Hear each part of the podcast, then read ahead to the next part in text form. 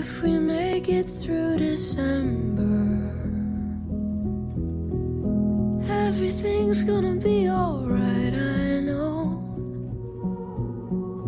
It's the coldest time of winter. Hello，大家好，欢迎来到余生借假期的第十期节目，我是主播早见海亚咪。这期节目是二零二二年的第一期节目，也是我搬到了新家之后的第二天在家里录的第一期节目。嗯，首先要跟大家分享一个好消息，就是我最近生活状态发生了一点改变，终于又从郊区搬回到了市区这边。现在新家是在离武康大楼非常近，只有大概一两百米左右的一个地方。一开始我会有点担心，这里离武康大楼太近，会不会非常网红？但真的住过来之后，发现还是挺闹中取静的。我最惊喜的地方是在于这个地段处于徐汇和长宁的交界，所以呢，我去长宁也非常方便。不管是去愚园路，还是中山公园，还是新华路、法华镇路，都离我现在住的地方非常非常近。所以长宁人终于可以又回老家了耶！关于租房呢，我们可能后面还会再录一期节目。我找了一些东京的小伙伴。会一起聊一下在两个城市租租房的一些问题，还有吐槽的点，包括我还比较好奇的就是，用在上海市中心租房的钱能在东京租到什么样的房子。但是这一期呢可能会后面再录，我们现在这一期讲的主要是一个单口节目，就是我想聊一下我在过去一年里读的一些书。比较老的听众可能会发现一个点，就是《余生接假期》的第一期节目就是一二零二零年的读书报告。二零二零年其实是我最痛苦的一年，因为那一年我全部都是在九九六的一个状态，非常非常的辛苦。但是呢，因为压力很大，工作很辛苦，所以用书影音作为了自己情绪和压力的出口。那一年读了八十五六本书吧。今年其实比去年会多了很多的时间，嗯，至少就是拥有了双休吧。但今年其实只读了六十五本书，比去年还是少了二十多本的。其实原因呢也很简单，就是在我离开了九九六之后，我有更多的时间和精力投入到了自己线下生活里面去，也交到了一些朋友，所以我觉得还是 挺好的，嗯。毕竟我们还是要扔掉书本上街去的嘛。嗯，那话不多说，我们就开始今年的总结吧。第一个部分是打了五星的书，我自己自认为对于打五星还是比较谨慎的。不光是说这本书给了我很多的启发，并且它能够把我的一些过去的经历，或者是我看过的电影、听过的音乐、爱过的人联系在一起。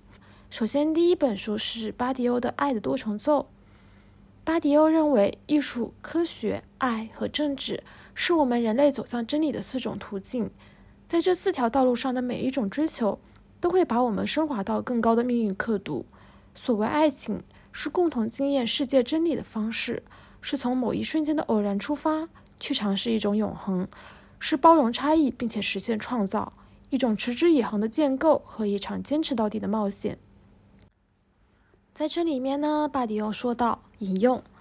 我爱你是一种宣言。从个体而言，是要将生命中的一段偶遇变成必然，变成命运。所以每一句我爱你，其实都是在说我会永远爱你。实际上，爱的宣言意味着从此在偶然的相遇出发，去追求和抵达永恒，把瞬间变作永恒。我在今年夏天写了一个花束般的恋爱的影评。”在这中间也引用了巴迪欧写的这一段话，但是我可能不是非常的认同这一点。如果有看过《花束般的恋爱》这部电影的听众朋友们，应该也知道，在这里面呢，呃，其实讲述的是一对恋人，他们从相识到相知，然后最后又渐渐的走向陌生的一个过程。电影里，女主在海边说：“我没打算将这段恋爱变成仅此一晚的派对。虽然爱情的存活率很小，但我的爱情会活下来。”而男主在搬入新家之后，也对女主说：“和你相遇的两年全是开心的事情。我的人生目标就是和你维持现状。”这听起来非常像是巴迪欧在《爱的多重奏》里面写的：“我爱你是一种宣言。”他们通过对彼此真诚的告白来实现一种。把偶然变成必然的命运。但是呢，嗯，电影的结局也像很多现实里发生的事情一样，嗯，爱情走向了消亡，花束也会凋零。所以，其实我的观点是更倾向于说，不存在真正持续不断、连绵起伏的爱，只存在一瞬间、一瞬间的爱。爱情是一个个发生的积极共鸣的微小瞬间。也就是说，当你说我爱你的时候，是一个瞬间的感觉。当你说我会永远爱你的时候，其实这也是一个瞬间的感觉。第二本书我想推荐的是一本台湾的书，叫做《道德浪女：多重关系、开放关系与其他冒险的使用指南》。嗯，这本书用豆瓣短评第一条来说就是引用，推荐所有人读它，并不是为了让大家都抛弃一对一的亲密关系，去拥抱性解放。而是说，你要做一个清醒的选择者，知道自己还有什么选项，知道别人怎么在这样的选项里度过一生，知道怎么去辨别情绪、处理冲突、如何沟通、去哪儿获得支持。引用结束。然后我写的短评是，呃，我觉得这是一本非常棒的书，因为我们从小到大一直被教导说，一生只爱一个人，一辈子只能和一个人结婚，这种异性恋的婚姻观。嗯，这种异性恋的恋爱观吧，算是。但其实，如果我们往深去追究，这种契约关系是来源于传统农耕文化的家庭价值。但是在现代社会的脚本里，一个人与他人建立的关系的可能性可能是无穷的，浪漫关系、亲密关系、家居关系、共生关系、互利关系等等等等。这就是这本书里所说的浪女。嗯，有一点点小小的遗憾是，浪女背后是美国六十年代的反战、反叛、性解放和公社运动，是一种和平主义的嬉皮气息。我还是挺希望能在这本书里面看到更多关于历史方面的描写，但还是比较少。更多的篇幅会聚焦在成为一个浪女的实战经验和技巧。不过总的来说，还是一本非常好的书啦。看完这本书的时候，就觉得。不一定要成为一个去实践多重关系的浪女，但它更大的意义是提供了另外一种文本、另外一种人生的解读和呈现。接下来第三本打了五星的书就是波伏娃的传记，叫《成为波伏娃》。呃，这本书是我在读完波伏娃自己写的《第二性》之后再来读的。觉得还是比较适合这个。另外一个朋友他推荐了波伏娃的《名士风流》，这也是我最近在看的小说，所以我建议如果要读的话，可能顺序比较好的是先读波伏娃自己写的小说《名士风流》，再去读第二本，就是波伏娃对于女性的一些看法，就是《第二性》这本书。第三呢，再是去读波伏娃的这本人生自传，叫《成为波伏娃》，这是一个我比较建议的阅读顺序。嗯，这本书其实除了探讨女性主义之外，还讨论了开放式关系中本质而永恒的爱和偶然而激情的爱。这一块其实就是在描写，呃，波伏娃和萨特之间的一些感情，还有波伏娃和其他人之间的一些关系。这从这一个点来说的话，它其实很适合结合我们刚才所说的道德浪女来读。同时呢，在这些开放关系的实践中，其实波伏娃一生都在探讨的一个问题是，呃，我们是如何与他人建立起关系，并且在这种关系里面得到自我的看见的。嗯，所以他其实也讨论了哲学意义上的自我和他者的对立。包括萨特的存在主义在这本书里面有比较多的呈现，这一块呢非常适合结合存在主义咖啡馆来读，还有自由与责任的关系，关于女性的文学创作，还有一个角度是，呃，波伏娃作为一个哲学家，他其实提出了非常多的一些哲学观点，但其实这些都被，呃，他的伴侣萨特的光芒掩盖住了。我们从中其实可以看到的是，从古至今。女性在各个领域里面做出来的贡献是非常轻易的，容易是非常容易被轻易抹杀掉的。嗯，最后一个点是我其实还挺羡慕萨特和波伏娃之间的爱情的。嗯，我印象很深刻的是萨特对波伏娃说过一句话，说引用：保持最珍贵的自我，保持你对自由的热爱，你对生活的激情，你的好奇心，还有你想成为作家的决心。我在想，如果有个人对我也说了这样的话，那我也会把他当做一生的挚友，因为就像整本书的最后一句话所说，没有人能孤独的成为他自己。下一本想要推荐的打了五星的书是一本摄影书，叫《城市表情：从十九世纪到二十一世纪的都市摄影》。因为我在上海还看了蛮多顾铮老师策的展，所以看到这本他写的书之后就读了一下。那顾名思义，这本书介绍的是十九世纪末到二十一世纪初的三十多位各国摄影家的都市摄影实践。阿杰用摄影术来悼念旧都市的衰落，布拉塞用镜头将白昼所驱逐的那些荒诞与想象追回，维基把闪光灯比作阿拉丁神灯，借以揭开大都市之夜的群聚一角，用混沌胶片告发着纽约的秘密与罪恶。森山大道的摄影风格受克莱因的影响。将都市作为自己感情宣泄对象的容器，同时对资本主义商业文化消费现象发起挑战，最后从愤怒和困惑中形成了反摄影的激进实践，最后从是，最后从是，最后从愤怒和困惑中形成了反摄影的激进实践。值得赞美的是，这虽然是一本摄影书，但其实不光讲了摄影相关的内容。他还讲到了城市和人的关系，所以引用了一些本雅明和齐美尔的理论，以及很多波德莱尔的诗。下面一本推荐的是，也是城市相关的，叫做《路上观察学入门》。这本书是赤濑，这本书呢，这本书呢是，嗯，这本书是路上观察学的经典之作，也在日本掀起了一股路上观察的风潮。我非常非常喜欢这本书，因为它非常完美的诠释了日本人的无聊、无常、无厘头、无用美学，而且我觉得它是一种带着孩子和外星人的眼光去打量一座、去打量、去观察一座你可能习以为常的城市。嗯，下面就是我写的一个豆瓣短评，下面是我写的一个短评，读一下吧。二十一世纪的科技文明和二二十一世纪的科技文明和二十世纪的落后混杂，融合而成了奇怪的大都市东京。于是也形成了街头巷尾微妙的脱节，比如悬挂在半空打开就会一脚踩空的大门，走了一段就走了一会儿就断了台阶，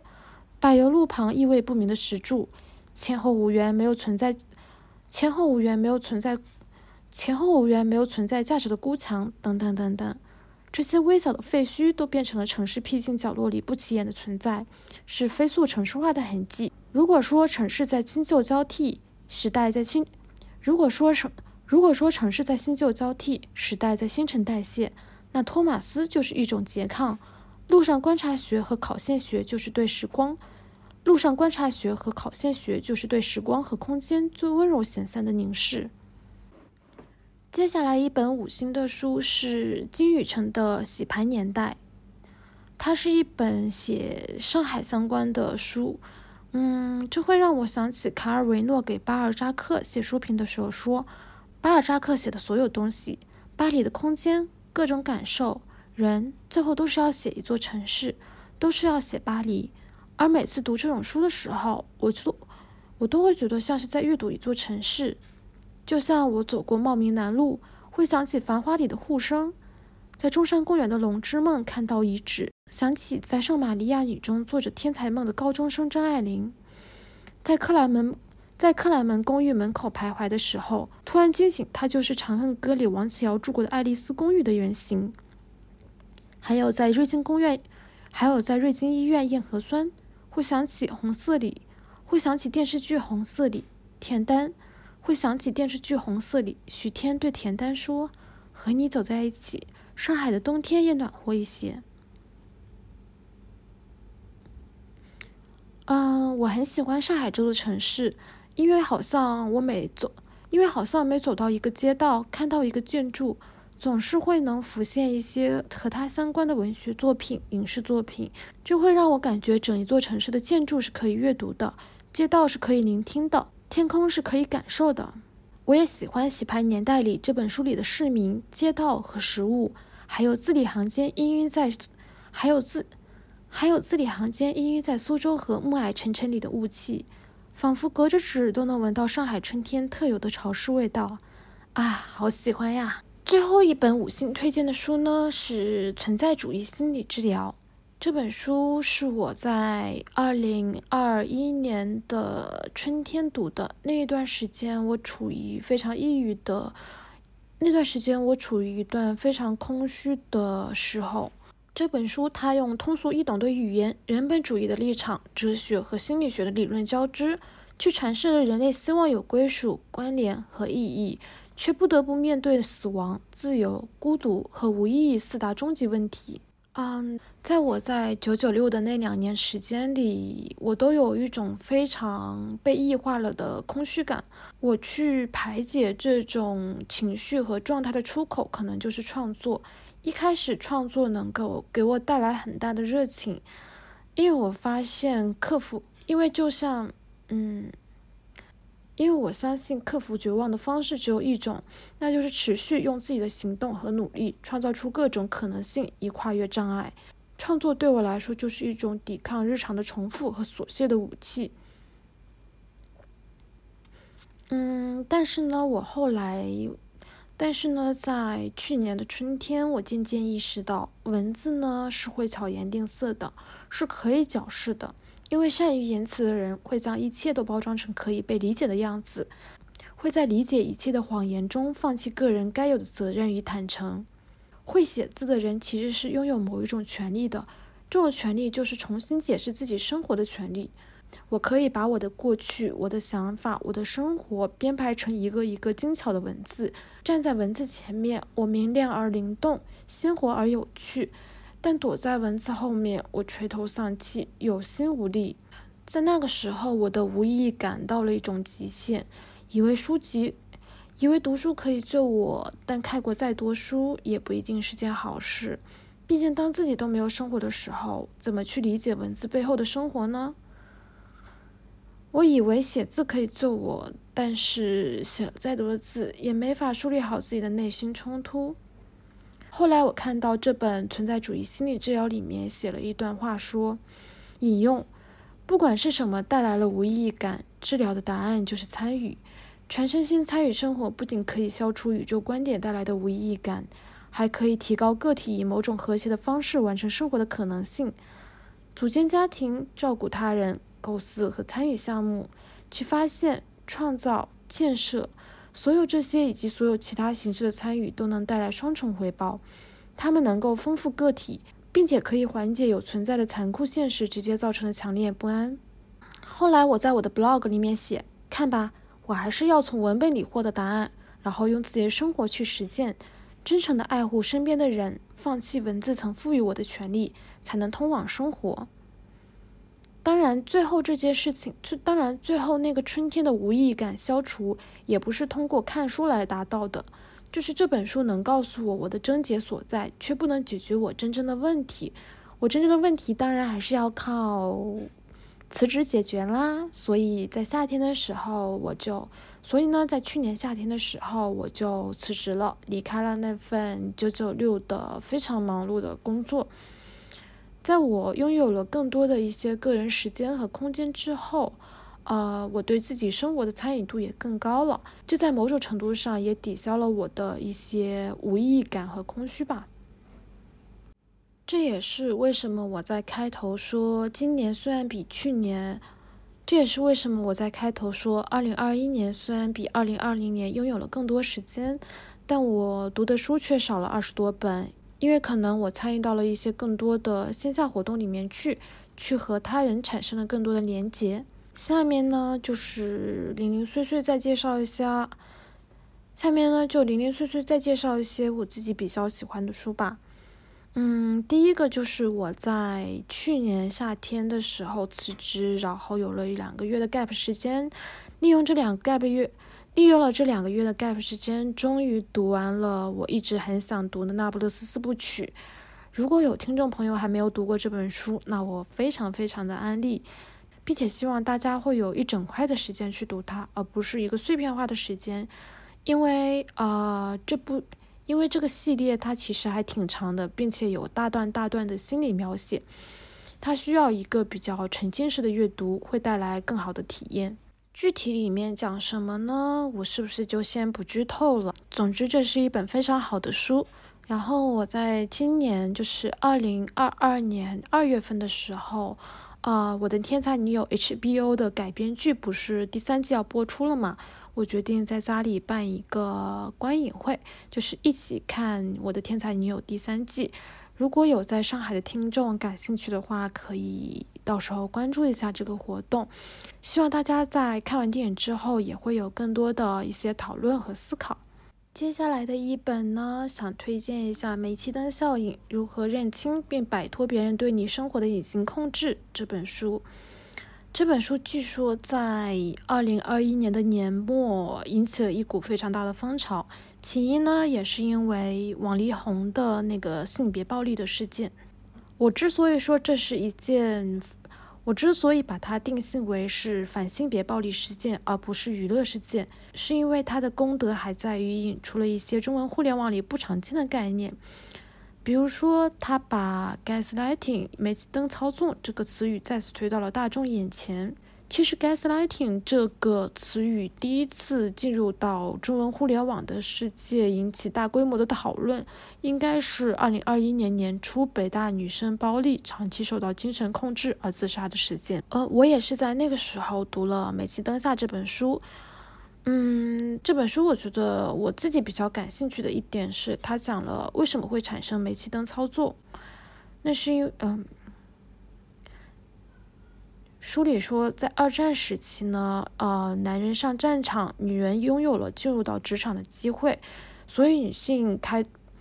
所以女性开拓了一片新的天地，她们可以自由的工作，竞选公职，广泛的参与到公共生活里面去。但是可能因为这种社会结构的改变来得太迅速，所以女性在某种程度上还是渴望拥有传统的两性关系，也就是说找一个可以依靠的强壮男性给自己提供指引和帮助。但是在现代社会里面，随着高度的个人流动性和社会对消费主义的关注，我们比以往更加的孤立。从前可以通过一些广泛的精神纽带获得安全感。不知道大家会不会经常有一个感受，就是生活在大城市里面，大家都会把自己贴标签为社恐，或者是很多女生她们可能在谈恋爱之后，整个人就完全消失了。我们更愿意窝在一角进行点对点的相处和交流。我们恐惧社交，希望通过亲密关系来填补情感的空缺。我们讨厌出门，在赛博空间里用文字交换着想法。我们把所有的感情寄托在一个人身上，是不是也意味着给了对方操控情感的可能性呢？这本书里面也提到说，伴侣成了我们唯一的精神支柱，直属领导似乎对我们的职业前途和自尊拥有无尽的掌控权，密友成了我们忙碌孤立的生活里寥寥无几的人情纽带之一。结果，我们把自己希望得到外界认可的需求全都寄托在这些关系上面，并指望通过这些关系来给自己下定义。完成自我认知。其实，我觉得他这里指出了一个非常好的命题，就是公共生活的缺失。我们应该反思的是，当我们生活的越来越原子化，或者当我们越来越躲在自己的小世界里面的时候，虽然这个小世界比起一个更大的外面的世界来说更温馨、更有安全感，但是不是也意味着更脆弱呢？这是我们应该思考的问题。下面一本呢是《宝石穷民》这本书。虽然这本书里面对日本泡沫经济时代的描写已经过去了三十多年，但和当下国内正在发生的事情却有惊人的异曲同工之处。比如说消费主义啦、小微贷款啦、女性贫困啦，还有疯狂加班、严重疲劳、全民过劳等等等等。我记得之前在上日本文化课的时候，老师总是说，中国现在当下正发生的事情，就是日本以前经历过的事情。嗯，看这本书其实也有非常强烈的这种感觉。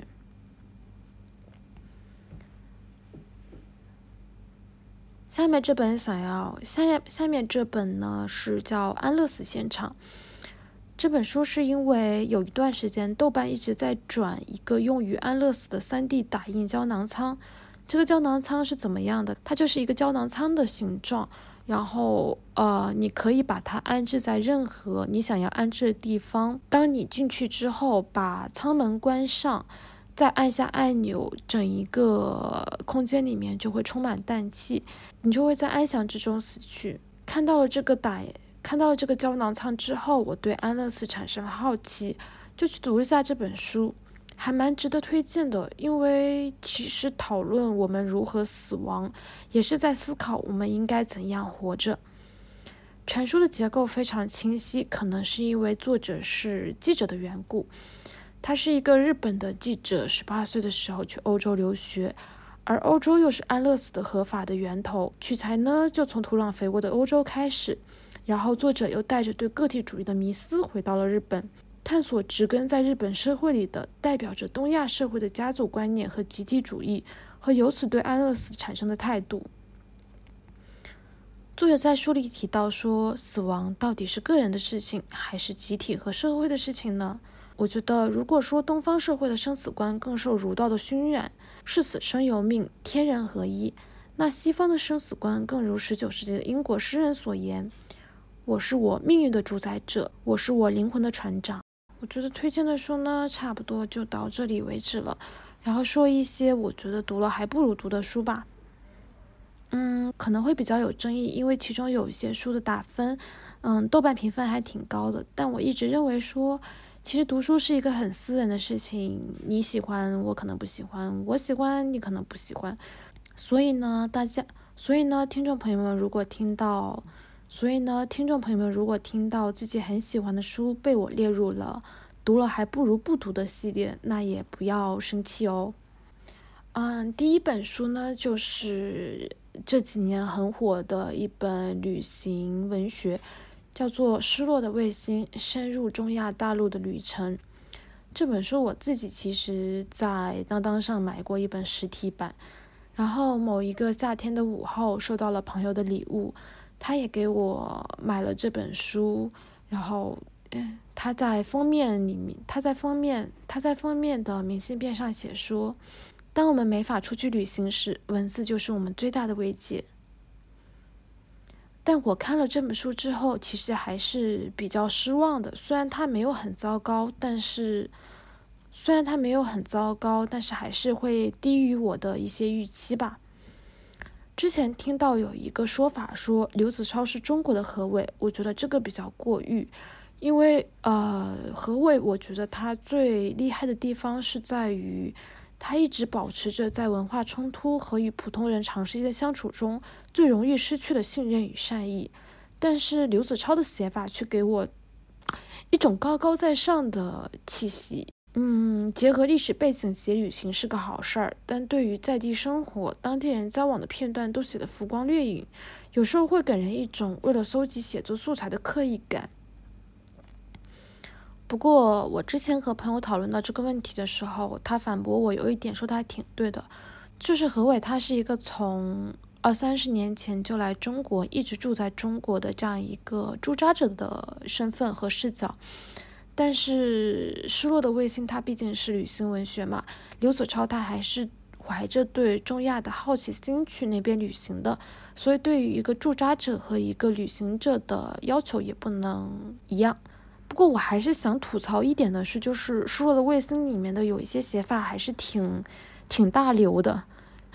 就是挺挺直男的那种写作方式。就比如说他有个比喻，我觉得这种文风。在严肃文学，我觉得这种文风，先不提什么女性歧视，就是他在严肃文学中突然这样出现，也会让人看了觉得很、很、很奇怪吧？就，嗯，我当时就在豆瓣上吐槽说，张嘉佳的都市伤痕文学都不怎么写。